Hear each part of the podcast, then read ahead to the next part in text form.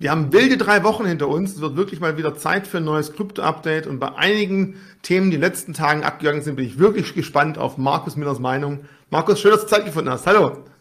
Ja, sehr gerne, Richie. Hallo. Und äh, ja, wir haben heute ein brechend volles Programm äh, vor uns. Was mir heute mal ganz wichtig ist, also wir haben heute einen Tag, wo es mal richtig kracht an die Kryptomärkte, sehr viel Angst ist, sehr viel Verunsicherung da ist.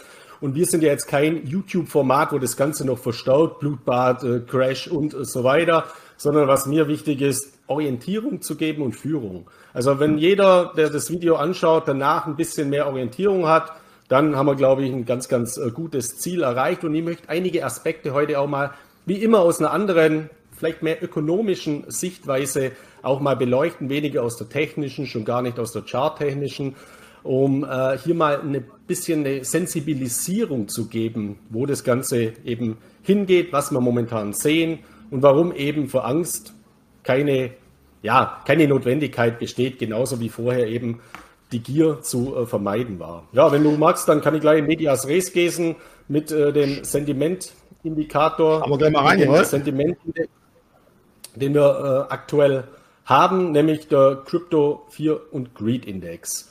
Und der verdeutlicht das Ganze sehr, sehr gut. Im letzten Monat hatten wir noch eine starke Gier an den Märkten. Wir hatten gehypte Coins, äh, Shiba Inu oder Dogecoin oder Dogecoin allen voran. Ich bekomme immer sehr viele Zuschriften zu meiner Aussprache, also gerne auch Dogecoin, äh, diesen Hype, den wir hier gesehen haben, unzählige andere Coins, äh, SafeMoon und so weiter. Äh, ich habe da so einen persönlichen Indikator, wenn ich mal immer in Gesprächen oder in vielen Gesprächen merke, dass Anleger oder neue Investoren sagen, oh, der Bitcoin ist mir viel zu langweilig, haben sie nicht irgendeinen anderen Tipp, irgendeinen äh, Token. Da muss man mal sagen, okay, dann ist wahrscheinlich mal wieder ähm, ein Punkt erreicht, wo die, wo die Gier und auch die Irrationalität verdammt hoch ist. Und dann ist immer die Wahrscheinlichkeit eben auch sehr, sehr groß, dass es mal massiv kracht. Und genau das sehen wir jetzt eben auch wieder. Also mit Blick auf den Fear und Greed Index, wir sind jetzt innerhalb von kürzester Zeit von extremer Gier gefallen in den Bereich extremer Angst. Und auch dieser Chart vergleicht ja, äh, verdeutlicht ja schon mal sehr, sehr gut, das kann sich auch sehr, sehr schnell wieder drehen. Also natürlich, ich kann es nicht ausschließen, dass wir jetzt in den Bärenmarkt fallen, einen neuen Kryptowinter bekommen, eine lange Streckfolter fallender Kurse sehen. Das kann natürlich niemand ausschließen. Aber ich blicke eben hier jetzt nicht auf irgendwelche Twitter-Feeds oder irgendwelche Warnungen oder ähnliches, sondern mein Blick gilt stets dem großen Ganzen der Kryptoökonomie, zu dem ich auch am vergangenen Freitag mein neues Buch als Manuskript abgegeben habe und ich weiß, wie, wie sehr und intensiv ich da in den letzten Wochen recherchiert habe und eben auf Fundamentaldaten, Fundamentalentwicklungen geschaut habe. Und deswegen bin ich und bleibe ich super optimistisch für die weiteren Entwicklungen für die Zukunft. Und ich muss auch sagen, ohne dass ich jetzt da eine Schadensfreude habe, also wenn ich auf meine Wallet schaue, wird es mir auch nicht gerade, äh, äh, breche auch nicht gerade in Freude an solchen Tagen aus. Aber ich muss auch sagen, ich finde die Entwicklungen auch jetzt in dieser Dimension, in dieser Dynamik gut für die langfristige gesunde Weiterentwicklung. Weil wir hatten einfach viel zu viele Marktteilnehmer, die jetzt irgendwelche, in Anführungszeichen, Shitcoins gekauft haben, irgendwas, was gehypt worden ist, was irgendein YouTuber jetzt mal durch den Äther gepusht hat. Die Charts sehen alle aus, wahrscheinlich in Zukunft wie ein Tannenbaum, also äh, steil nach oben und äh, ebenso steil dann äh, wieder nach unten.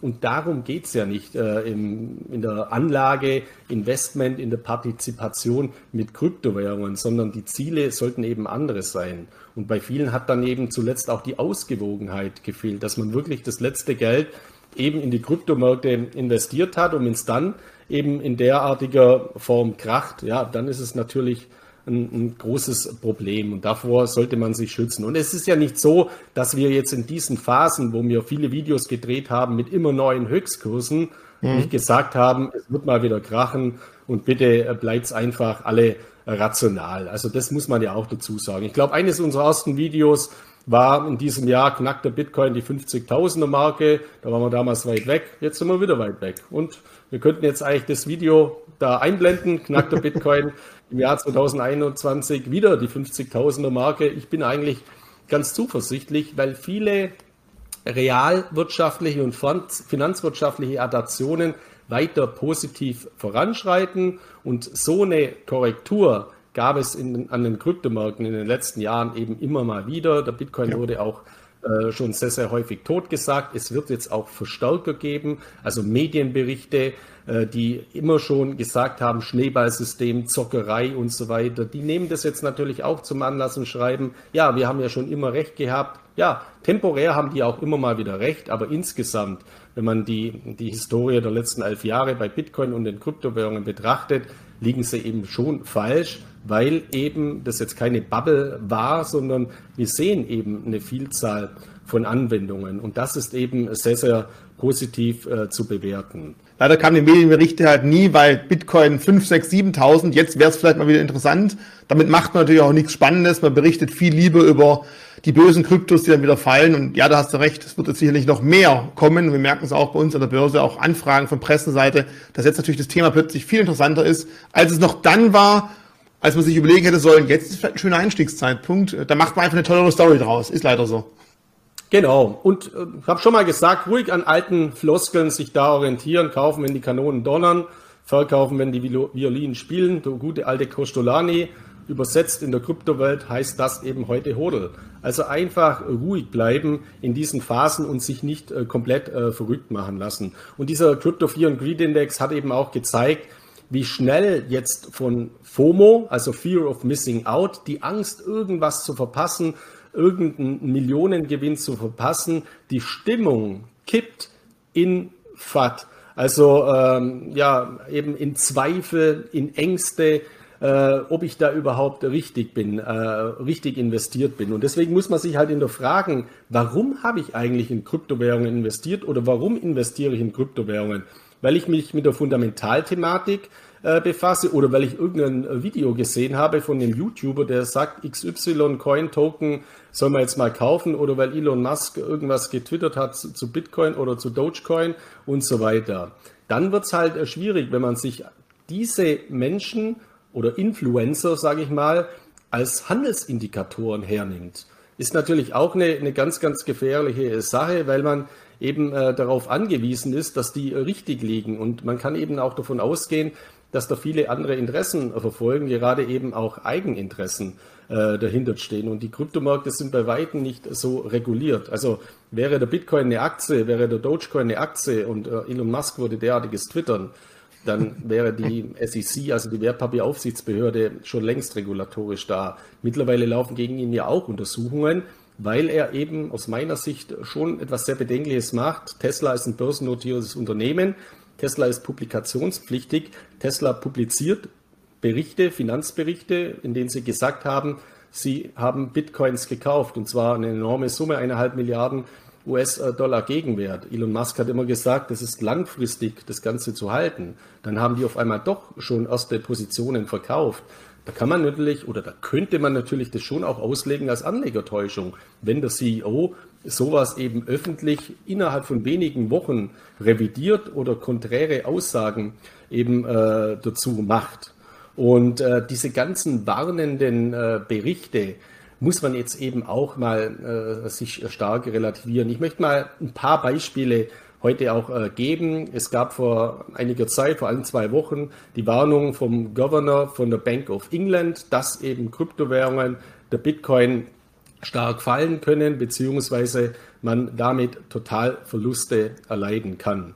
Hierzu habe ich auch dir mal eine Grafik mitgebracht, äh, für was der, der, ja, der Gouverneur, also der Präsident der Zentralbank of England steht, nämlich für das britische Pfund. Also das ist der Chart des britischen Pfundes seit dem Jahr 1209. Das britische Pfund ist eines der ältesten Papiergeldwährungen. Den Bitcoin gibt es ja erst seit elf Jahren.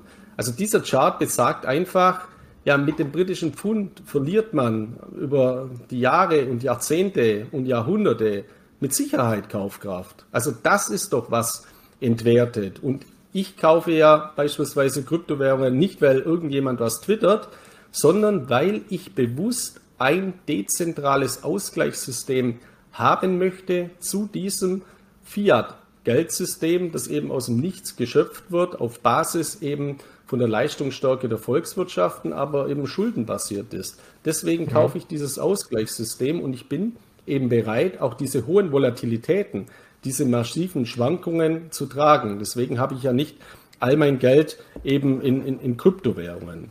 Und äh, das ist eben was ganz, ganz äh, Entscheidendes in diesem Zusammenhang, dass man solche Warnungen auch mal hinterfragt. Was soll denn von einem Zentralbankchef eben kommen? Und diese Aussage war eben viel zu pauschal. Die wurde auch im Nebensatz in der Pressekonferenz dann gesagt und von den Medien leider als totale Warnung einer Notenbank interpretiert oder so publiziert, was ja aber gar nicht der Fall ist. Ich glaube, der Präsident von der englischen Notenbank hat gar nicht erwartet, dass aus seinem Nebensatz dann so etwas gemacht wird.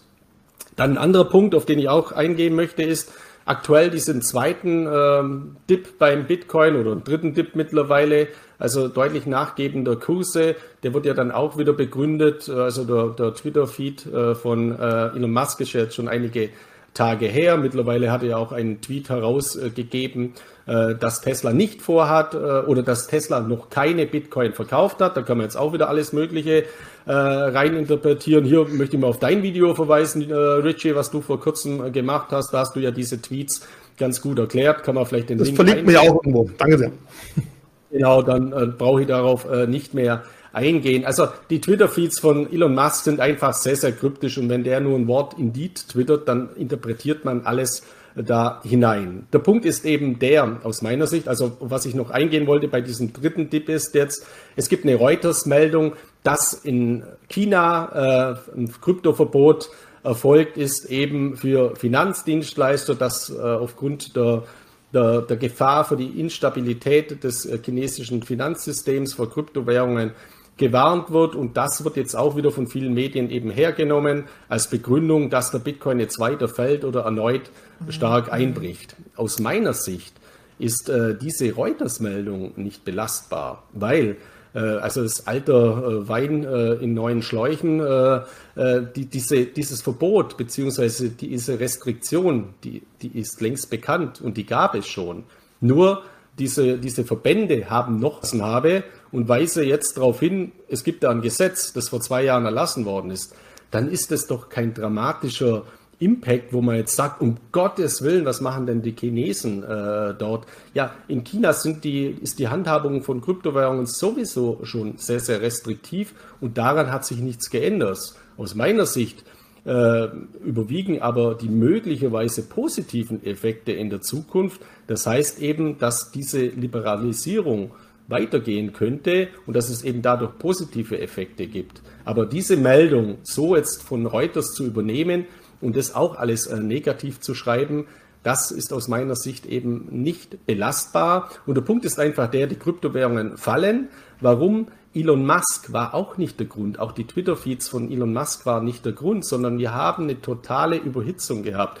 Nach den gigantischen Kursanstiegen der letzten Wochen und Monate ist eine Korrektur vollkommen äh, normal und vollkommen verständlich und vollkommen gesund. Dann kamen aber diese Twitter-Feeds äh, von Elon Musk äh, und die wurden dann eben so interpretiert, dass dort dann ein Katalysatoreffekt eingetreten ist. Das heißt, Elon Musk hat diesen Abwärtstrend mit seinen Aktivitäten, mit, seinen, mit seiner Kommunikationsstrategie eben massiv verschärft und jetzt werden eben für jeden Kurseinbruch entsprechende Gründe gesucht. Was könnte noch negativ sein? Ah, bei den Chinesen ist irgendwas. Das ist jetzt der Grund für den weiteren Kurseinbruch. Es wird eben krampfhaft was gesucht.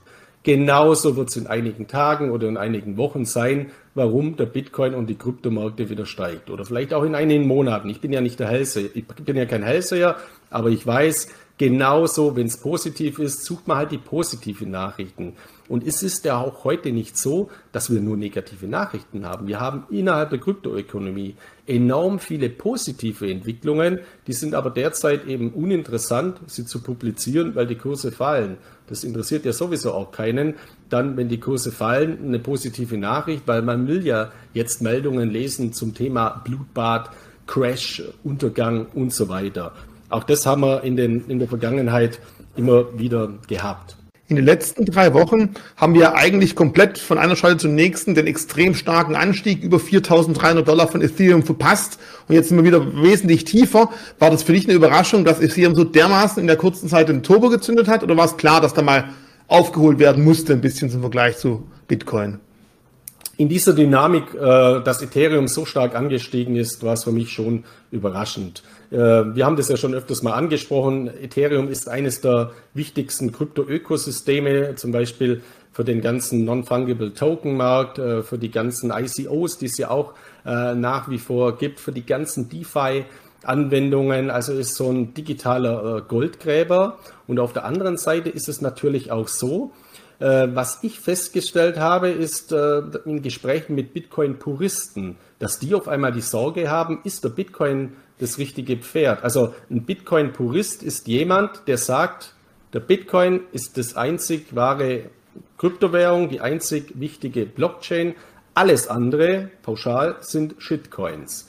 Und die haben natürlich diese Bitcoin-Puristen in den letzten Jahren schon recht behalten. Wir haben äh, fallende Altcoin-Dominanzen ähm, gehabt. Also die Bitcoin-Dominanz ist auf über 70 Prozent in den letzten Jahren angestiegen, mittlerweile aber auf rund 40 Prozent oder teilweise darunter gefallen. Und jetzt gibt es natürlich mit, dem, mit Ethereum einen zweiten wichtigen Kryptowährung, die erstens mal diese Strom-, Energie-, Effizienzthematik nicht hat. Darauf gehe ich auch gleich noch ein und mhm. sehr, sehr viele realwirtschaftliche Anwendungen findet. Und da besteht jetzt schon bei einigen eben die Sorge, ist es richtig, dass ich nur im Bitcoin investiert bin? Könnte da zum Beispiel auch so ein Effekt eintreten, wie wir es im Bereich der Suchmaschinen äh, gehabt haben, dass eben, da gab es mal Alta Vista, Lycos oder Yahoo und dann kam irgendwann mal äh, Google und heute gibt es alle anderen im Prinzip faktisch nicht mehr und Google ist der Marktführer. Also es könnte natürlich passieren, dass Ethereum diese Führungsrolle innerhalb der Kryptoökonomie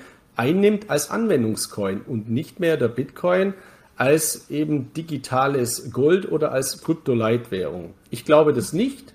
Beides wird seine Berechtigung haben, aber ich würde eben nicht nur auf das eine oder das andere setzen. Habe ich ja auch äh, schon sehr, sehr oft gesagt. Also ich finde, ich bin dabei, bleib dabei, ich finde Ethereum nach wie vor äh, hochinteressant als Crypto Apple, also als die wichtigste Plattform eben für dezentrale Applikationen. Und ich glaube eher auch, dass in Zukunft im Bereich der Institutionellen, die auch in Krypto, äh, die auch in Bitcoin investiert sind, äh, in Ethereum umschichten. Wenn man jetzt zum Beispiel der Argumentation von Elon Musk folgen würde, mit der ausschließlichen Energieeffizienzproblematik, die er ja begründet hat, äh, Bitcoin nicht mehr als Zahlungsmittel anzugeben, äh, dann wäre es ja nur logisch, dann müsste ja die Ethereum-Dominanz deutlich steigen oder die Dominanz, die eben nicht auf dem Proof-of-Work-Konsensus, der sehr energieintensiv ist, der ja auch wichtig ist, weil warum braucht man Energie? Wenn man was Wertvolles schafft, man schafft Stabilität für die Blockchain. Warum äh, holt man Gold aus was weiß ich wie viel tausend Metern aus der Erde? Äh, mit riesigem Energieaufwand, das sind ja auch alles derartige äh, Komponenten. Und das ist eben was, was ganz, ganz wichtig ist. Also man müsste ja dann auch eher in solche energieeffizienten Coins umschichten und dann hätte der Bitcoin einen Rücksetzer gehabt, aber die anderen Coins hätten tendenziell eher profitiert. Wir haben mhm. bis vor einiger, einigen Tagen auch zum Beispiel einen Coin wie Cardano gehabt, der deutlich sich abgekoppelt hat. Auch Ripple, also XRP hat sie in den letzten Tagen deutlich abgekoppelt gehabt. Aktuell ist es eben so, sind wir alles crasht, dann wird dann alles eben mit ausverkauft. Und deswegen sind eben diese Argumente von Elon Musk nicht schlüssig. Und die gilt es jetzt fragen. Und das ist eben auch eine, eine ganz, ganz wichtige Komponente. Eine Sache noch kurz davor. Man muss ja auch mal analytisch jetzt äh, die ganzen Analysehäuser sich anschauen, also die On-Chain-Daten, die Glassnode-Daten und so weiter. Da stellt man Folgendes fest. Es äh, passieren derzeit enorm viele Zuflüsse bei zentralen Kryptobörsen. Das heißt, von Cold Wallets, von Offline Wallets werden massiv viele Kryptowährungen auf die Hot Wallets bei den Kryptobörsen übertragen. Warum? Ja, nicht weil sie dort gesichert werden, sondern weil sie verkauft werden. Also das ist eben ein Trend. Wir sehen aber jetzt auch bereits erste äh, Trends, dass neue Käufe getätigt wurden von Kryptowährungen auf äh, den zentralen Kryptobörsen und die lassen sich und, und da wurden auch einige wieder wegübertragen, was ja wieder ein Indikator dafür mhm. ist, dass hier ein Hodling-Effekt, also ein Sicherungseffekt eintritt. Das Tolle ist ja eben bei diesen Kryptomarken. Das ist alles vollkommen transparent, nachvollziehbar und die Analysehäuser liefern hier auch hervorragende Daten. Und das jetzt, für mich ist das ja auch ein, äh, also wenn ich die Daten lese, ist für mich natürlich ein Nachlaufindikator, weil das ja schon passiert ist. Das heißt, warum sind die Kurse so massiv gefallen? Ja, weil mehr Leute haben wie gekauft haben. Und warum wurde auf den Kryptobörsen so viel verkauft? Wir haben vor einiger Zeit mal ein Video gemacht mit dem Thema Bitcoins auf den Kryptobörsen wurden knapp. Ja, dort wurde die Bitcoins oder die Kryptowährungen entzogen. Jetzt wurden wir hier hinübertragen. Somit wurden sie verkauft und eben äh, realisiert. Also es sind auch äh, ganz normale Effekte. Ich kann aber natürlich auch nicht ausschließen, dass das eben noch weitergeht. Was mir jetzt im Zusammenhang, ja, mal ein Anliegen ist, ähm, die, die, die Thematik Elon Musk.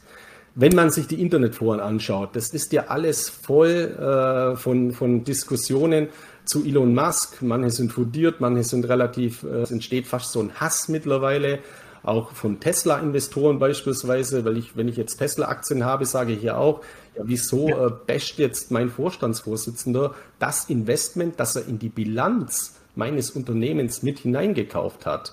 Ist ja vollkommen unlogisch. Und Elon Musk ist ja jetzt nicht irgendwie ein Wahnsinniger, also sicherlich ein kreativ, intelligenter, aber man muss eben davon ausgehen, aus meiner Sicht, dass hinter allem, was er tut, und sei es auch manchmal irrational, eine gewisse Strategie steckt. Was das für eine Strategie ist, ob er dann Ethereum nachkaufen will oder ob er vielleicht Bitcoin nachkauft, das weiß ich natürlich nicht. Oder ob er einen, den er dann irgendwann mal als Tesla-Coin implementiert. Also da ist natürlich enorm vieles wichtig.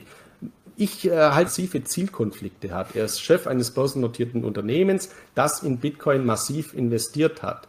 Er gibt bekannt, langfristig zu halten, verkauft dann dennoch. Er gibt dann bekannt, man nimmt es doch nicht als Zahlungsmittel an, was er vor ein paar Wochen auch bekannt gegeben hat, mit einer Begründung, die ja vollkommen irrational ist. Der Bitcoin braucht so viel Strom. Ja, vor drei Wochen hat der Bitcoin auch schon relativ viel Strom verbraucht. Das ist ja jetzt keine neue Erkenntnis. Und jemand, der so intelligent ist wie Elon Musk, hat das natürlich vorher auch gewusst. Der andere Punkt ist natürlich der, er ist ja auch noch Chef von einem Unternehmen wie SpaceX. Die schießen Raketen ins Weltall ja, die fliegen jetzt auch nicht mit Strom, sondern die hauen äh, ja, Kerosin oder Raketentreibstoff nicht zu 100 Prozent mit Ökostrom und die Energiebilanz eines Teslas noch und nöcher äh, raus und haben natürlich eine katastrophale Umweltbilanz. Und so ein Tesla, der fährt zwar mit Strom, aber die fahren in der Herstellung, der Produktion, gerade auch äh, der, der Batterieeinheiten, die haben auch eine katastrophale. Ein mhm. Beispiel der Energiebilanz. Also da kann ich mit meinem Diesel lange in der Gegend rumfahren, bis sich diese Effekte amortisiert haben. Deswegen ist das eben nicht belastbar aus meiner Sicht. Es müssen andere Gründe äh, dahinter mhm. stehen. Und ich möchte mal eben was Präsentation hat sein Chefdesigner mit einem Vorschlaghammer auf das Auto draufgeschlagen.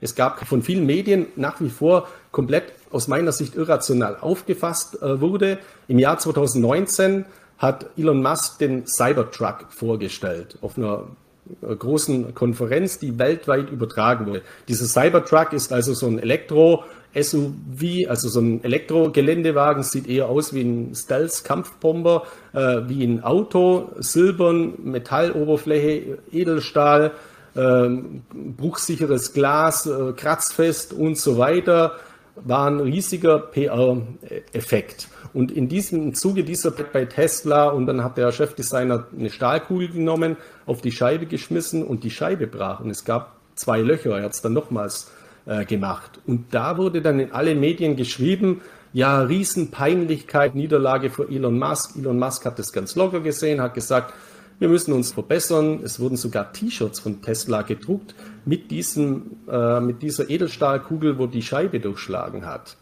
Und hier ist doch die Frage, ja, glaubt man denn wirklich, dass bei einem Weltunternehmen sowas nicht vorher mal getestet wird? Glaubt man wirklich, dass das ein Mistake war, dass das eine Panne war? Nein, das war ein gigantischer PR-Stand. Also es wurde mit Absicht natürlich gemacht, weil mit dem Vorschlag haben wir auf die Motorhaube schlagen, da spricht heute keiner mehr drüber.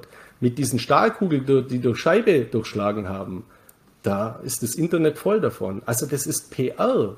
Und das, was äh, Elon Musk macht, eben auch mit Twitter, Das ist eben auch PR. Und ich kann nur mal jedem empfehlen, Edward Bernays zu lesen. Also Edward Bernays, der hat äh, die moderne Propaganda begründet. Heute heißt es natürlich nicht mehr äh, Propaganda, weil äh, aufgrund unserer Historie hat das Wort Propaganda natürlich eine sehr, sehr negative Entwicklung. Aber Edward Bernays äh, hat das Public Relation, das was eben äh, Elon Musk auch perfekt macht. Äh, der hat zum Beispiel für Lucky Strike äh, die ganzen Tabak, Zigaretten, äh, Kampagnen gemacht äh, vor vielen Jahrzehnten zum Thema Frauen ansprechen. Und eine Zigarette hat er damals dargestellt eben als Medium der Emanzipation und hat es genannt Fackel der Freiheit. Also ich rauche eine Fackel der Freiheit. Geniale Sachen. Und mir kommen viele Dinge, die Elon Musk macht, eben vor, dass die von P mal dann sehen. Okay, Markus, könnten wir Elon Musk mit einem grünen Bitcoin irgendwo zufriedenstellen? Es gibt ja immer wieder Kampagnen, die fordern, Bitcoin nur noch mit grünem Strom.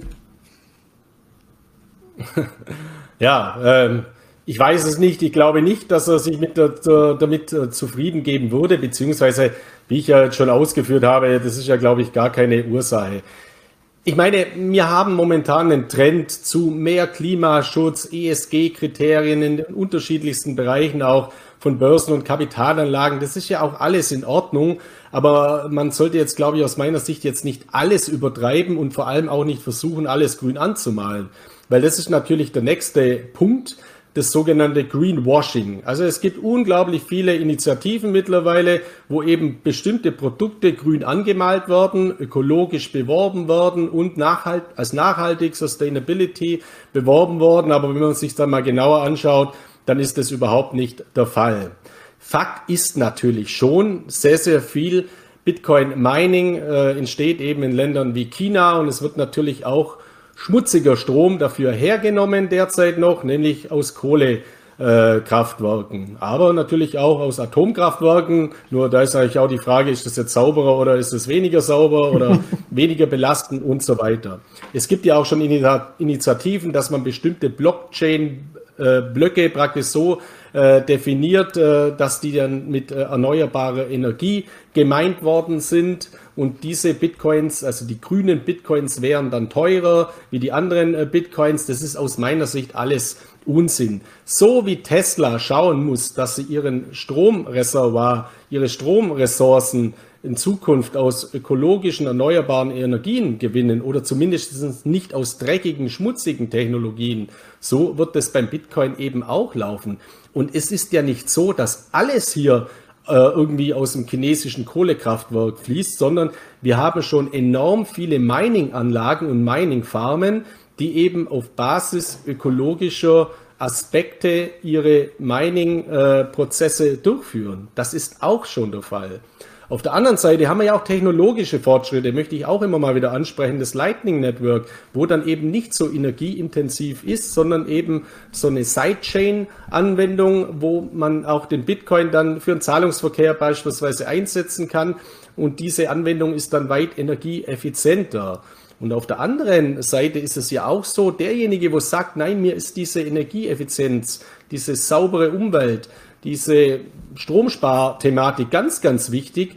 Der kann ja auch Kryptowährungen unter anderem dahingehend aussuchen, dass er dann einen Proof-of-Stake-Algorithmus nimmt oder Kryptowährungen, die einen marginalen Stromverbrauch nur haben. Aber insgesamt in der aktuellen Diskussion finde ich es halt unheimlich bedenklich, dass jetzt auch die Politik äh, auf diesen unsinnigen Tweet von Elon Musk aufspringt. Also ich bin Analytiker, ich bin kein Politiker, ich will hier auch gar keine politische Partei ergreifen. Aber mir ist halt nur heute mal aufgefallen, Sven Giegold, das ist ein EU-Europaabgeordneter der Grünen, der fordert aktuell den äh, Ressourcenverbrauch des Bitcoin gesetzlich zu deckeln. Also man muss sich das mal vorstellen. 70 Prozent des Bitcoin-Minings circa kommt aus China. 0,5 Prozent des Bitcoin-Mining-Anteils kommt aus Deutschland. Und jetzt kommt ein deutscher Politiker und sagt, wir wollen äh, den, wir sollten den Ressourcenverbrauch des Bitcoin deckeln. Die Chinesen lachen den aus. Also beziehungsweise das ist einfach ein vollkommen irrationaler Vorschlag, äh, fern jeglicher Realität. Und äh, das finde ich schon äh, eben auch äh, sehr, sehr bedenklich in dem Zusammenhang. Und dann gibt es jetzt natürlich einen äh, Report, den Galaxy Digital Report. Das ist eben äh, ja, ein Blockchain-Analysehaus beziehungsweise ein Blockchain-Unternehmen, das auch eine eigene Mining-Abteilung hat.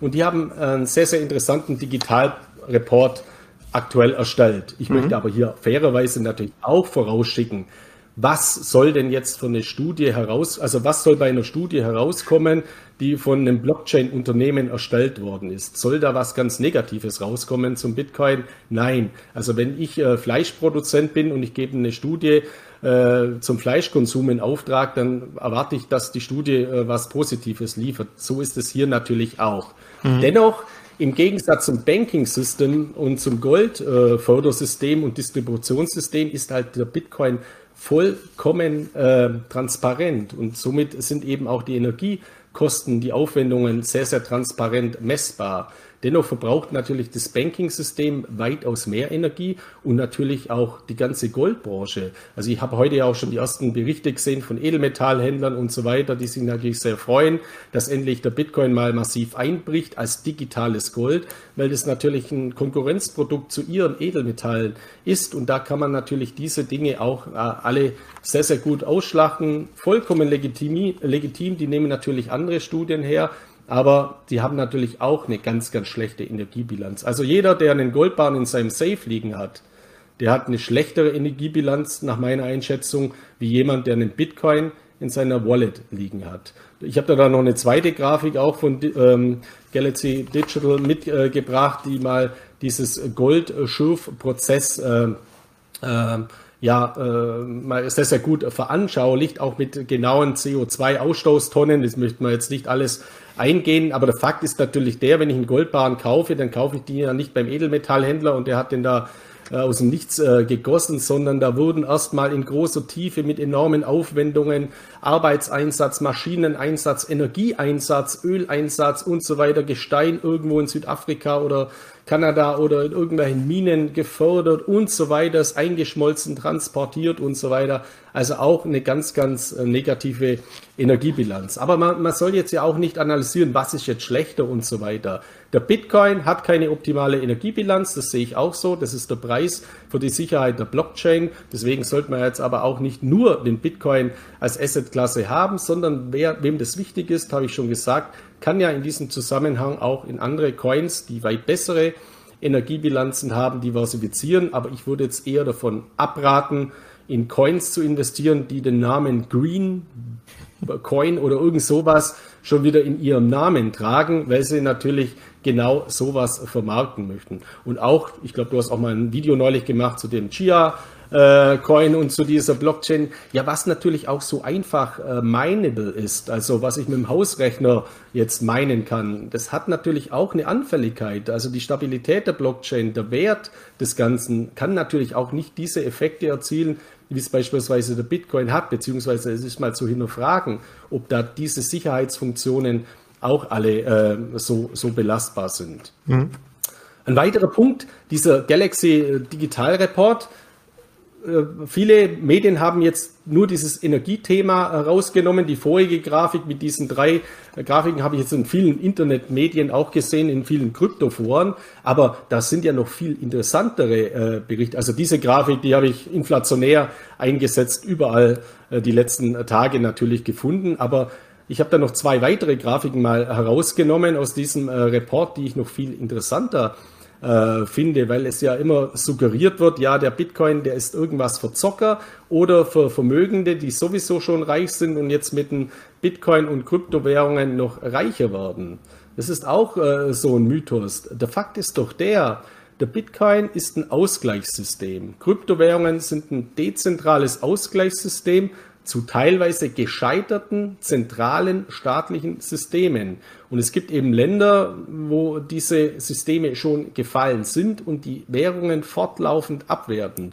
Mhm. Also Kuba, Libyen, Argentinien, wo wir gerade wieder kurz vor einem Schulden oder von einer Staatspleite stehen, nicht so weit entfernt von uns, die Türkei, wo die Währung abwertet, Nigeria, Costa Rica, Myanmar und so weiter. Das sieht man mal hier.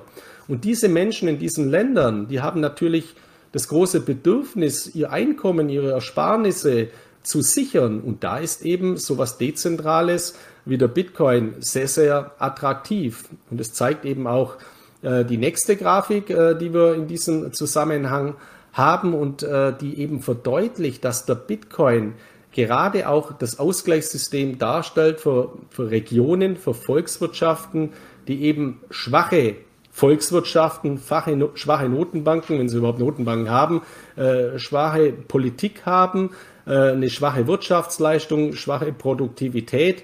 Dort gehen eben die Menschen peer-to-peer, -peer, also über Plattformen wie Paxful oder Local Bitcoins, in eine Alternativwährung, in eine Parallelwährung, allen voran der Bitcoin. Und das hilft den Menschen in prekären Situationen, wo sich die Menschen in Südamerika und in Afrika befinden, eben auch ihre Familien zu versorgen, äh, ihre Familien äh, zu unterhalten und eben hier auch äh, ja, so was wie Zukunftszuversicht zu erhalten, unabhängig von den Umfeldbedingungen, von den schlechten Umfeldbedingungen, auf die sie angewiesen sind. Und derartiges, also dass der Bitcoin hier eben auch zu einer Prosperität, zu einer Unabhängigkeit, zu einer Verbesserung der Lebensverhältnisse von Menschen beiträgt, da lese ich momentan gar nichts oder viel zu wenig, weil in dem Report steht es ja. Aber warum nimmt man denn diese Grafiken jetzt mit Afrika und Südamerika mit den Vorteilen nicht mal heraus? Ja, weil es wahrscheinlich eben zu den fallenden Kursen und zur Zockerei und äh, zur Spekulationsblase und zum Blutbad nicht ganz so gut dazu passt. Ich möchte aber zu animieren eben, dass man derartige Dinge ja eben auch viel stärker mal in den Fokus rückt und dann können wir da aufs nächste Thema überleiten, dass positive Nachrichten insgesamt derzeit überhaupt nicht beachtet werden, die es aber natürlich auch gibt. Da gibt es aus dem konventionellen Bankensystem positive Nachrichten, dass zum Beispiel ehemalige Bitcoin-Basher und Bitcoin-Kritiker wie Goldman Sachs jetzt ein eigenes Team für Bitcoin und Kryptowährungen eingeführt haben. Also die Grafik haben wir, glaube ich, auch noch gehabt. Der Bitcoin Energy Consumption Index kann man alles eben online anschauen.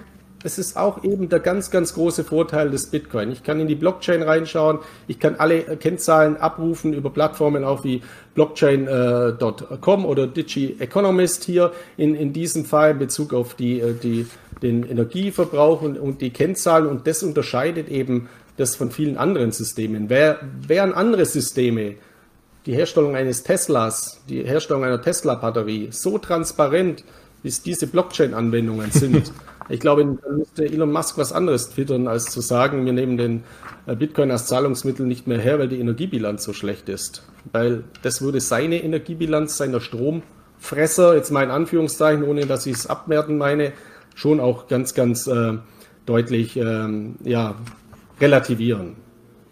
Dann mal zu den positiven Dingen. Goldman Sachs, wie gesagt, ehemaliger Krisenkritiker von Bitcoin und Co., eigene Abteilung, eigene Kryptohandelsteams und so weiter werden jetzt eben äh, eingeführt.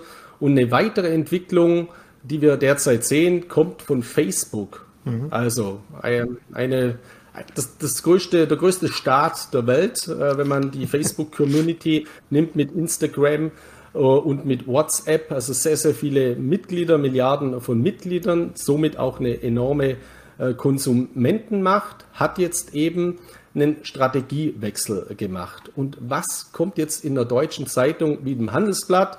Möchte ich auch einfach mal ganz offen sagen. Da ist heute die Meldung äh, eben äh, drin, äh, Facebooks Kryptoprojekt beut sich dem Druck der Aufseher. Das ist die Überschrift. Die Liste der Strategiewechsel wird immer länger. Also Facebooks Kryptowährung beugt sich dem Druck der Aufseher. Für jemand, der jetzt nicht unbedingt kryptofit ist oder jeden Tag was zu Kryptolehrungen liest, bei dem bleibt halt hängen, aha, Aufseher, Facebook muss sich dem Druck beugen. Fakt ist aber, Facebook also Diem, das Diem-Projekt, die Diem Association, die vor ein paar Monaten umbenannt wurde von Libra Association und in der Schweiz bisher domiziliert war, verlagert jetzt ihren Sitz weg von der Schweiz in die USA. Also beugt sich dem Druck der Aufseher, heißt auf Deutsch, in der Schweiz sind die eben nicht klargekommen mit den Regularien. Für so einen Giganten wie Facebook ist auch die Schweiz ein zu kleines Land. Ich glaube, die Schweiz und auch Liechtenstein, die sind ideal für kleine Start-ups, um hier mit den dortigen Blockchain-Gesetzen gute Umfeldbedingungen zu schaffen. Aber für so einen Giganten, wo auch die USA natürlich ein großes Augenmerk drauf haben, da tun sich die Schweizer Aufseher sehr, sehr schwer. Man darf auch nicht vergessen, wer hat denn das Schweizer Bankgeheimnis, das über Jahrhunderte bestanden hat, zu Fall gebracht? Das waren die US-Amerikaner, der regulatorische Druck der US-Amerikaner. Deswegen hat Facebook, die DM Association, in den letzten Monaten ja viele Politiker, Regulatoren, also Menschen, die früher bei Regulatoren gearbeitet haben oder in der Politik waren, in der Finanzpolitik, in seinen Verwaltungsrat geholt, um hier Lobbyarbeit zu betreiben. Und jetzt gehen die in die USA. Ja, die sind ja auch nicht so unintelligent und gehen jetzt in die USA, weil sie denken, da waren wir dann regulatorisch tot gemacht, sondern da gibt es selbstverständlich Agreements. Das heißt, die regulatorischen Rahmenbedingungen werden in den USA für Facebook weitaus besser sein, progressiver und liberaler als die, die sie eben in der Schweiz vorgefunden hatten. Und dann so eine Schlagzeile zu machen, finde ich nicht, äh, ja, nicht, journalistisch nicht besonders gut, weil Fakt ist doch, das ist eine Niederlage für Europa und die Schweiz. Wir hätten die große Chance gehabt, einen Big Player mit der Kryptowährung von Facebook als Pilotprojekt in Europa, in der Schweiz anzusiedeln. Nein, hat man auch mal wieder nicht geschafft. Jetzt gehen die halt zurück in die USA. Und ich bin davon überzeugt, die USA wollten das auch genauso, weil die USA betreiben zwei Dinge, Protektionismus und Prohibition. Und nicht aus seit Donald Trump, sondern das ist die Geschichte der imperialen Macht äh, der USA. Also die heißt, die machen Verbote, aber wenn sie sie selber darstellen können, wird es nicht äh, verboten. Die machen Protektionismus, sie schotten sich gegen andere ab, Handelsbeschränkungen und so weiter. Haben wir ja genügend Fälle. Aber wenn es eben passt zum Vorteil der USA, dann wird es schon umgesetzt. Und äh, bei, bei Facebook ist es jetzt eben so, ähm, Facebook macht hier eine Kooperation mit einer, mit einer Bank ähm, in, den, äh, in den USA, die Silvergate Bank. Ist jetzt auch, äh, habe ich vorher auch noch nicht äh, gehört gehabt. Die machen dieses Payment Network von Facebook und es wird dann einen Stablecoin von Facebook auf einen US-Dollar geben. Und das werden doch die Amerikaner fördern, weil was gibt es Besseres wie ein Stablecoin von Facebook auf einen US-Dollar? Was heißt denn das? Der US-Dollar wird Zahlungsmittel überall da, wo Facebook aktiv ist. Also auch in Ländern, wo selbstverständlich der US-Dollar kein Zahlungsmittel bislang ist. Und deswegen werden die US-Regulatoren das Ganze natürlich auch weiter fördern. Und ich finde es auch dahingehend positiv, ich habe schon öfters mal gesagt, ich finde den Tether, also diesen Stablecoin, äh, der von Bitfinex und von Tether eben in Asien da lanciert wird, sehr, sehr stark fragwürdig. Ich finde es gut, wenn da aus den, aus den USA eben ein mächtiger Konzern äh, kommt, der auch regulatorisch in einem soliden Umfeld ist, der eine gigantische Marktmacht hat mit Facebook, weil diese Entwicklung wird das gesamte Krypto-Ökosystem fördern. Und vor rund zwei Jahren, als Facebook seine Pläne mit Libra bekannt gegeben hat, da haben wir an den Kryptomärkten massiv steigende Kurse gehabt. Der Bitcoin ist dann über die 10.000 Dollar Marke gestiegen. Mit was für einer Begründung? Facebook steigt ein. Jetzt macht Facebook einen Riesenschritt. Äh, die Kryptomärkte fallen. Das ist überhaupt keine Nachricht wert. Warum? Ja, weil, weil die Kryptomärkte fallen. Oder es gibt sogar eine, Negativschlagzeile wie im Handelsblatt, als wenn jetzt äh, Facebook sich dem Druck der Schweizer Regulatoren beugen müsste. Ähm, was einfach äh, Unsinn ist. Ich bin überzeugt, in ein paar Wochen, ich weiß nicht, wie lange dieser Crash oder diese Verwerfungen an Kryptomärkten anhalten, aber in ein paar Wochen werden wir positive Berichte sehen, weil wir steigende Kurse sehen werden, mit der Begründung, a, das Facebook-Projekt Diem macht weitere Fortschritte. Das wird dann der Grund sein für steigende Kurse. Also würde ich mich trauen, sowas auch schon mal heute zu prognostizieren. Fakt ist, für Europa leider eine vertane Chance, für die Kryptoökonomie insgesamt was ganz, ganz toll ist, weil dieser Facebook-Coin, also dieser Diem Stablecoin wird natürlich keine Konkurrenz zum Bitcoin werden, sondern als zentraler Stablecoin das gesamte Krypto-Ökosystem weiter stabilisieren, weiter fördern. Äh, und das ist ein ganz, ganz wichtiger Aspekt. Kommen wir vielleicht zum weiteren Punkt. Du hast gesagt, Mensch, bei dir kommen in letzter Zeit so viele Anfragen von Lesern von dir rein, die sagen, ich habe irgendwie Probleme gehabt, mein Konto, ich habe Kryptos überwiesen, ich kann jetzt irgendwie nicht richtig Kryptos in Euros transferieren die Banken oder die Handelsplattformen verlangen jetzt von mir noch irgendwelche Nachweise. Also zum einen spricht es natürlich schon mal für deinen Kundenkreis, die solche Probleme haben. Zum anderen ist es natürlich aber auch ein Problem, das auch bei uns bei Bison immer wieder vorkommen kann, denn es gibt einfach gewisse regulatorische Bedingungen. Wir sagten immer wieder, Regulierung führt dazu, dass auch Big Player teilnehmen kann im ganzen Markt, aber Regulierung hat halt auch gewisse Verpflichtungen und da hast du ein paar interessante Punkte zusammengetragen.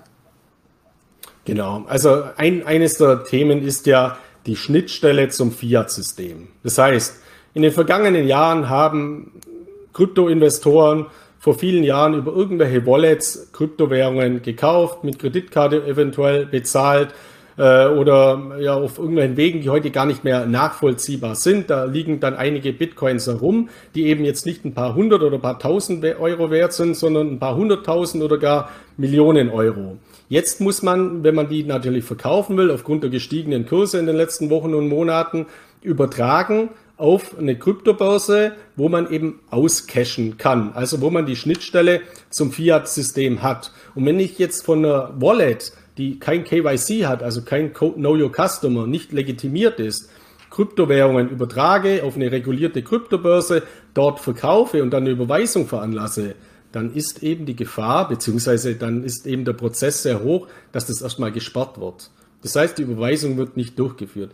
Und ich habe das nicht nur bei Millionen oder 100.000 Euro Beträgen, sondern ich habe das auch bei 10.000 Euro Beträgen bei vielen Lesern gesehen. Ich habe es bei mir selber übrigens auch äh, immer mal wieder gehabt, ja, da muss man halt einen Mittelherkunftsnachweis einreichen. Also die, die Kryptobörse verlangt es dann. Sollte es so sein, dass das die Kryptobörse mal nicht verlangt, dann spätestens beim Geldeingang auf der Bank poppt es dann auf. Also ich habe Leser, die haben kein besonders hohes Einkommen, die haben auch keine besonderen hohen Vermögenswerte. Jetzt kommt da aber auf einmal eine Überweisung von der Kryptobörse in Höhe von 500.000 Euro ja, dann kommt eben die Geldwäscheabteilung der Bank, beziehungsweise die haben natürlich auch Algorithmen äh, dort laufen. Das poppt auf, das passt nicht zusammen. Und da gibt es eben Nachfragen. Und wenn man das eben nicht ordnungsgemäß dokumentiert, dann kann es so weit gehen, dass das eben zu Geldwäsche-Verdachtsanzeigen führt und da sogar Ermittlungsverfahren eingeleitet werden. Und ich habe das jetzt nicht nur bei Kryptobörsen enorm, sondern vor allem auch bei Fintech-Konten. Also Konten bei Fintech sind über eine App relativ schnell aufgemacht, aber wenn man dann äh, Geldeingänge hat, beispielsweise als Freiberufler und so weiter, dann sind auch diese Konten enorm schnell gespart. Und äh, die, das Fintech-Unternehmen, wo ich wirklich ständig äh, Meldungen bekomme zu Thema Kontensperren, heißt PayPal. Also was ich äh, PayPal-Konten gesperrt sehe, ist es wirklich ein Wahnsinn. Genauso sehe ich es natürlich auch bei, bei Kryptobörsen. In dem Fall ist es eben so, den Anweisungen der jeweiligen Kryptobörsen zu folgen. Ich meine, das ist ja bei euch bei Bison auch nichts anderes. Äh, wenn ich jetzt von irgendeinem Hardware-Wallet zu Bison Kryptowährungen übertrage und äh, ich übertrage dann eine große Summe und die kommen eben von einer anderen Blockchain und ich veräußere das, will mir das auszahlen lassen, dann muss bei euch, weil ihr ein reguliertes Institut seid, beziehungsweise ein regulierter Anbieter, die BaFin schaut drüber und so weiter, eben äh, ja Sorgfaltspflichtbestimmungen greifen und die greifen eben auch. Und der andere Punkt ist natürlich der, es gibt natürlich auch toxische ähm, Kryptowährungen. Das ist immer vergleichbar mit dem Entführungsfall Oetker. Also vor vielen Jahren, in den 70er Jahren, hat da jemand mal äh, Oetker-Sohn entführt, äh, 1000 Markscheine erpresst. Äh, die 1000 Markscheine haben Seriennummer gehabt, die wurden festgehalten. Und wenn ich jetzt natürlich solche 1000 Markscheine bekomme, äh, und gebe die wieder aus oder zahle die bei einer Bank ein, dann ist es damals schon eben aufgefallen, weil die eben aus einem toxischen Fall, aus einem Entführungsfall stammen und ich habe äh, Probleme bekommen. Und äh, genauso gibt es eben auch bei, bei Blockchain geblacklistete Wallets oder Kryptocoins, die ich dann irgendwo vielleicht äh, verkauft, gekauft habe, wo ich mir gar nicht bewusst bin. Und sobald ich die auszahle, steht auf einmal das Bundeskriminalamt vor der Tür. Also ich habe auch solche Fälle äh, schon gesehen und ich weiß auch von, von Kryptobörsen, dass die natürlich intensiv mit, äh, mit den Aufsichtsbehörden, also die Finanzaufsichtsbehörden zusammenarbeiten, aber eben auch mit den Polizeibehörden. Und da darf man jetzt sich nichts denken oder man muss auch nicht gleich Angst haben und das hat auch nichts primär was mit dem Finanzamt äh, zu tun, sondern das sind eben Geldwäsche Präventivmaßnahmen. Da ist manches vollkommen übertrieben. Also das sehe ich auch.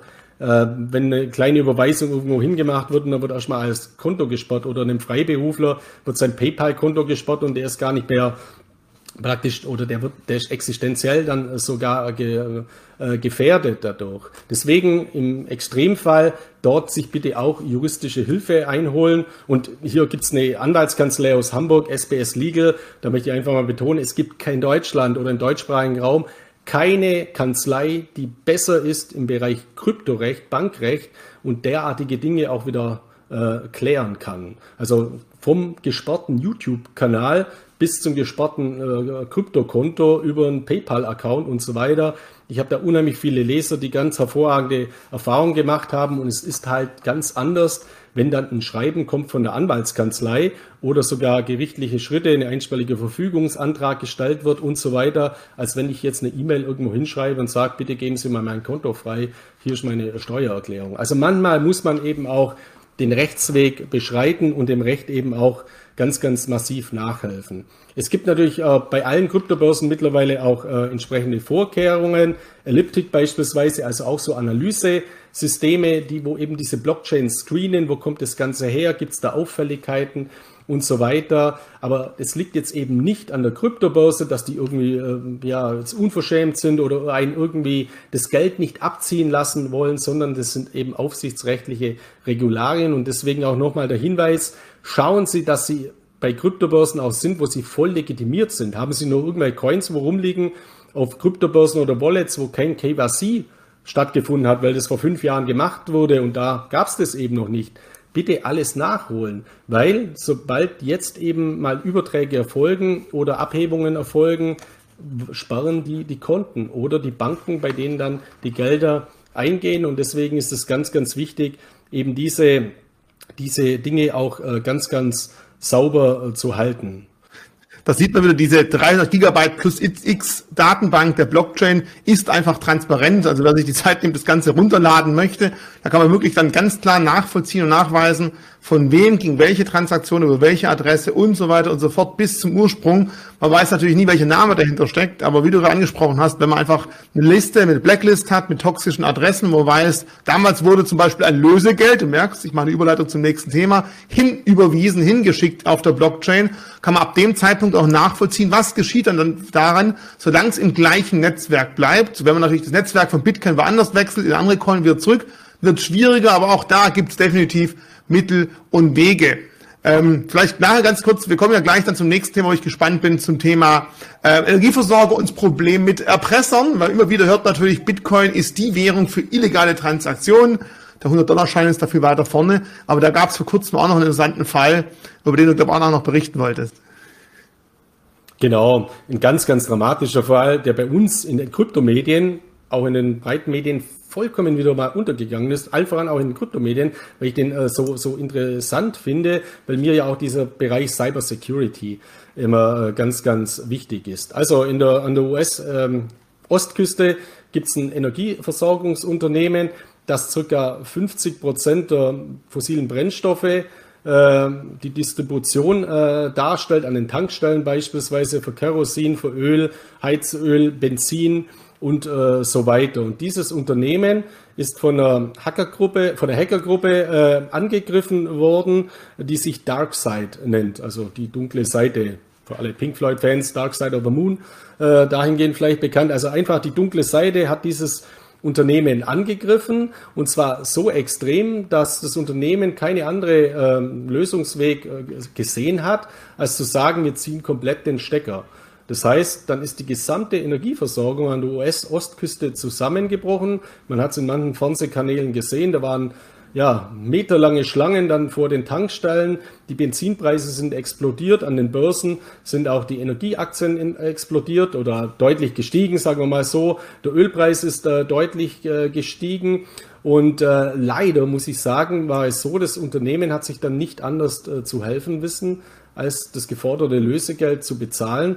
Und es waren eben 75 Bitcoin zum damaligen Wert, also letzte Woche von rund 5 Millionen US-Dollar. Und wenn man ja, mit Terroristen verhandelt man nicht. Das ist so eine alte äh, Regelung. Also wenn man halt sowas sich mal einlässt, dann ist die Gefahr groß, dass man wieder erpresst wird, beziehungsweise derartige Fälle wird es natürlich enorm viele Nachahmungstäter ähm, finden. Deswegen ist Cyber Security äh, was ganz, ganz entscheidend ist. Man kann in die Cyber Security investieren. Es gibt hervorragende ETFs auf Cyber Security Aktien. Ich glaube, wir machen demnächst mal äh, ein Video, zeig mir dein Depot oder wie das heißt. Ganz genau. Nächste Woche drehen wir es wahrscheinlich, weil ich noch vor nachher hinweisen. Genau. Wenn man nicht nur Krypto, sondern auch andere Themen von Markus hören will, seid gespannt. Das nächste Video wird zum anderen Thema kommen.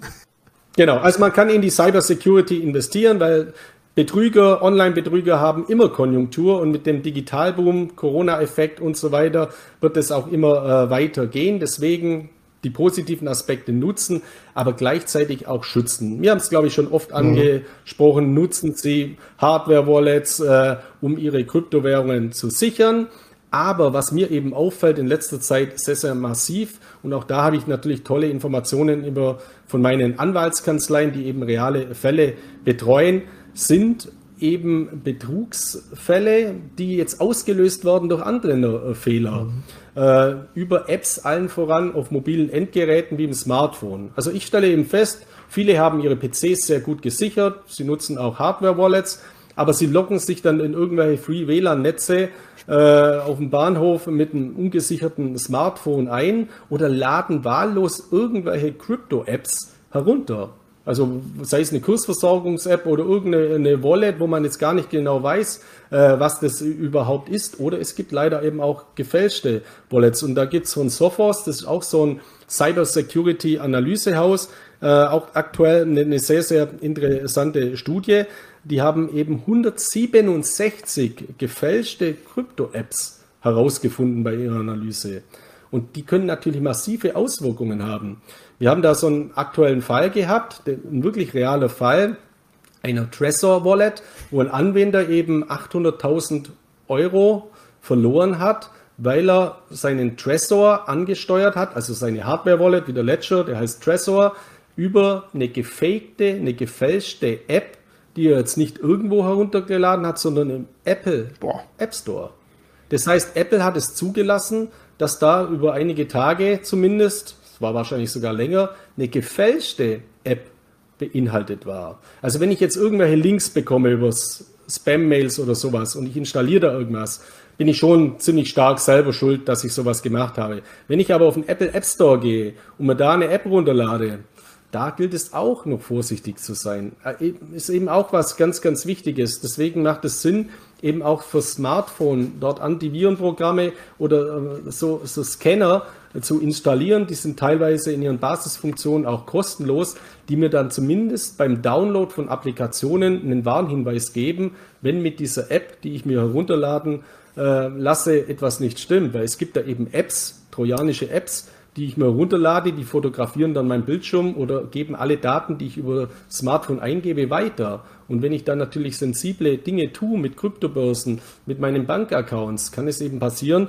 dass ich dazu eben auch äh, ja, gefährdet werde beziehungsweise Gefahr laufe, dass ich meine wertvollen digitalen Assets verliere. Also das ist auch nochmals ein ganz, ganz wichtiger Aspekt des Smartphone, dass man ja jeder unter uns wahrscheinlich weit stärker mittlerweile einsetzt wie der stationäre PC, äh, auch mindestens genauso zu schützen, äh, wie man es jetzt mit anderen äh, Endgeräten oder stationären Geräten macht. Also diese Cybercrime-Delikte, die nehmen natürlich auch exorbitant zu. Und das ist natürlich auch der Punkt, warum dann das Bundeskriminalamt direkt bei Kryptobörsen immer nachfragt, weil wir haben natürlich enorm viele Betrügereien auch in diesem äh, Zusammenhang und es kann wirklich massive äh, Dinge eben auslösen bis zu Hausdurchsuchungen bei vollkommen unbedarften äh, Menschen, die überhaupt nicht äh, damit rechnen. Deswegen ist es wichtig, hier alles zu dokumentieren und für den Notfall, der immer mal für jeden auch unverschuldet eintreten kann, den Rechtsstaat zu nutzen, das Rechtssystem zu nutzen,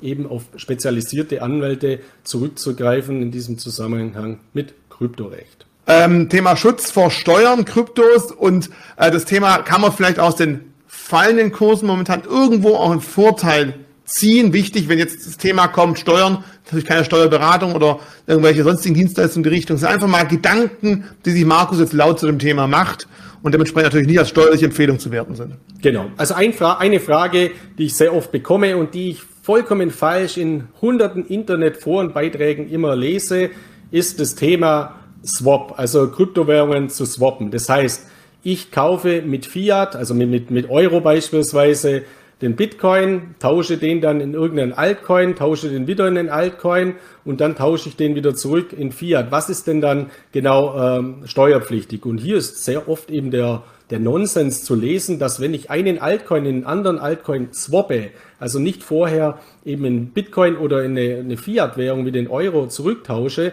dass das dann kein steuerlicher Vorgang ist. Das ist falsch. Jeder Tausch, jeder Swap, jeder Wechsel von Fiat in Krypto, von Krypto in Fiat, von Krypto zu Krypto, von Krypto zu Krypto wieder zurück. Es löst immer eine steuerrechtliche Implikation aus. Also was ganz, ganz wichtig ist. Und da bitte nicht zu glauben, nur weil ich dann immer mit einem Stablecoin äh, Liquidität halte und hin und her swappe, das ist dann alles steuerfrei. Nein, das ist alles steuerpflichtig. Also ganz, ganz äh, wichtig. Der andere Punkt ist der, wir haben natürlich jetzt auch viele Neueinsteiger äh, in den Kryptomärkten, die jetzt eben bei 50, 60.000 beim Bitcoin oder bei sehr hohen Kursen bei den Altcoins eingestiegen sind und jetzt auch schon nach kurzer Zeit auf enormen Verlusten 20, 30 oder mehr Prozent sitzen innerhalb von wenigen Tagen oder Wochen. Hier ist es eben steuerlich sinnvoll, diese Kryptowährungen zu verkaufen und wieder zurückzukaufen. Warum? Weil man innerhalb von einem Jahr, also wenn wir jetzt mal österreichisches oder deutsches Steuerrecht heranziehen, dann eben diese Verluste steuerrechtlich realisiert. Die Spekulationsfrist beginnt neu zu laufen. Entweder kann man dann in Zukunft die Spekulationsfrist abwarten, dann ist es steuerfrei, oder man hat zumindest einen steuerlichen, einen steuerrechtlichen Verlustvortrag realisiert, den man eben in seiner Einkommensteuererklärung auch angeben kann. Richie, ich habe gerade gesehen, ich habe eine Grafik vergessen, die vom Bundeskriminalamt. Wenn du nochmal ganz kurz zurückgehst, was ich vorher gesagt habe, Vielleicht noch zum Thema Kryptoswappen. Wenn man sich das wirklich tun möchte, sollte man einfach überlegen, wie beweise ich das dann? Und da macht es natürlich einfach Sinn, zum Zeitpunkt des, des, des, Wechsels immer auch zu notieren, wo der Wechselkurs theoretisch in Euro stattgefunden hätte, weil wenn man steuerlich dann nach einem Dreivierteljahr das Ganze mal dokumentieren muss, sollte man halt beweisen können, ich habe hier Bitcoin in Coin XY gewechselt. Damals wäre der Coin wert gewesen, Bitcoin in Euro dieser Betrag der neue Coin ein anderer Betrag und so kann man dann immer wieder auch steuerlich sauber das Ganze nachweisen. Wenn man das erst nach fünf, sechs, sieben Monaten nachträglich sich raussuchen möchte und muss, wird es ziemlich kompliziert oder sowas dann am besten gleich beim Swap selber mit notieren, Screenshots machen und dann hat man auch dafür steuerlich den Nachweis einfach, dass der Swap sauber war und zu welchen Beträgen der gelaufen ist. Genau, so ist es. Und jetzt vielleicht die letzten abschließenden Worte. Du hast noch wirklich ein schön, schönes Statement aufgerufen, wo ich voll dahinter stehe. Will ich einfach mal von dir hören. Warum investieren wir eigentlich in Kryptowährungen? Genau, also mir ist es aufgefallen, ich habe im letzten ähm, Video oder in unserem letzten YouTube äh, Krypto-Update äh, zweimal das Wort Kondratjew äh, äh, erwähnt und das haben viele nicht richtig verstanden und ich bin ja so ein Schwabe, ich habe ja eh eine hohe Sprachbehinderung dadurch. Äh, das heißt, was, was, was wollte ich damit sagen oder was soll denn das überhaupt sein? Ich habe ja gerade mein aktuelles Buch geschrieben, habe ich schon mal erwähnt und da nimmt das natürlich eine ganz, ganz große äh, Stellung ein, also die ökonomischen Aspekte. Und Kondratjew war eben ein russischer ja, Wissenschaftler, ein Soziologe, der soziologische Kurven äh, analysiert hat beziehungsweise definiert hat, die heute bei uns eben bekannt sind als die so, sogenannten Kondratjew-Zyklen. Wir sehen hier diese fünf bisherigen Kondratjew-Zyklen, dieser sechste Zyklus, in dem befinden wir uns äh, derzeit, der ist eben geprägt auch von der Digitalisierung, von Digital Health und so weiter. Und da spielt eben diese Kryptoökonomie eine ganz, ganz entscheidende Rolle von der Artificial Intelligence, von, also von der künstlichen Intelligenz, von Cloud-Anwendungen, von dezentralen Währungssystemen, von dezentralen Applikationen, von Funktionalitäten, vom Internet der Dinge.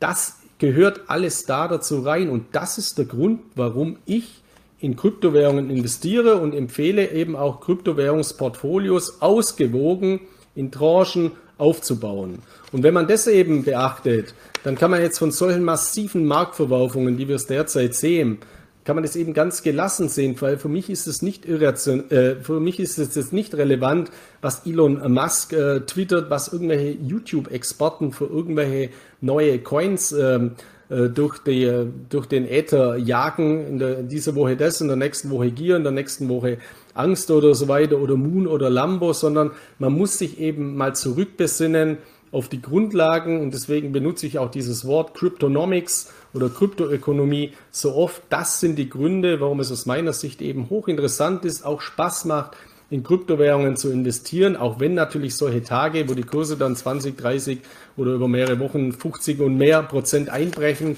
jetzt überhaupt nicht äh, lustig sind. Aber das große Ganze, das ist das Wichtige. Und diese massiven Kurseinbrüche hatten wir in den vergangenen Jahren auch. Und äh, ich bin äh, sehr, sehr optimistisch, dass wir auch die 50.000er Marke beim Bitcoin wiedersehen werden in der Zukunft und durchaus auch mal sechsstellige Kurse. Aber das, was ich auch schon mal gesagt habe, es wird keine Einbahnstraße sein. Das ist ganz, ganz wichtig. Und auf diesem Weg dahin, da werden viele Stöcke und Steine liegen und die gilt es eben vor allem auch mental zu erfassen und mental zu verarbeiten. Und das muss jeder Anleger, jeder Kryptoinvestor eben auch für sich selber äh, veranschaulichen und sich eben nicht den ganzen Tag verrückt machen lassen von Phasen, äh, wie wir es ja derzeit eben haben. So, wer bis jetzt dabei war und immer noch nicht genug von Markus hat. Zum einen, nächste Woche findet bei uns im Anlegerclub ein Let's Talk statt. Das heißt, so eine kleine Talkrunde, wo unter anderem Markus und auch Uli, der Chef von Bison dabei ist, wo es einfach um Krypto-Themen weiterhin geht. Wer noch kein Mitglied ist, unten packen wir mal den Link zum Anlegerclub rein. Das ist kostenfrei. Dann könnt ihr euch das Ganze mal live anschauen. Und, wie von Markus Müller gerade schon gespoilert. Wir werden voraussichtlich nächste Woche ein Video, zeig uns dein Depot. Die Reihe gibt's bei uns hier auf YouTube, wo wir ganz verschiedene Blogger, ich werde demnächst auch mal versuchen, einen Geschäftsführer bei uns an der Börse damit reinzubringen. Einfach verschiedene Anlagestrategien im Bereich Wertpapiere und auch Beimischung zum Kryptos. Da wird man also auch noch ein Video dazu drehen. Also diesmal dauert es nicht drei Wochen, bis wir Markus wiedersehen. Aber das nächste Video wird kein Krypto-Update sein, sondern eben ein anderes Thema. Ich freue mich schon darauf wieder. Die Zeit wieder mit diesem Video ging extrem schnell vorbei. Ich habe einiges mir mitnotiert, weil es mich auch ganz interessant war. Ich freue mich auf nächste Woche. Bleibt gesund, Markus. Ihr auch alle gesund bleiben und die Ruhe bewahren. In der Ruhe liegt die Kraft. Viele Grüße aus Mallorca.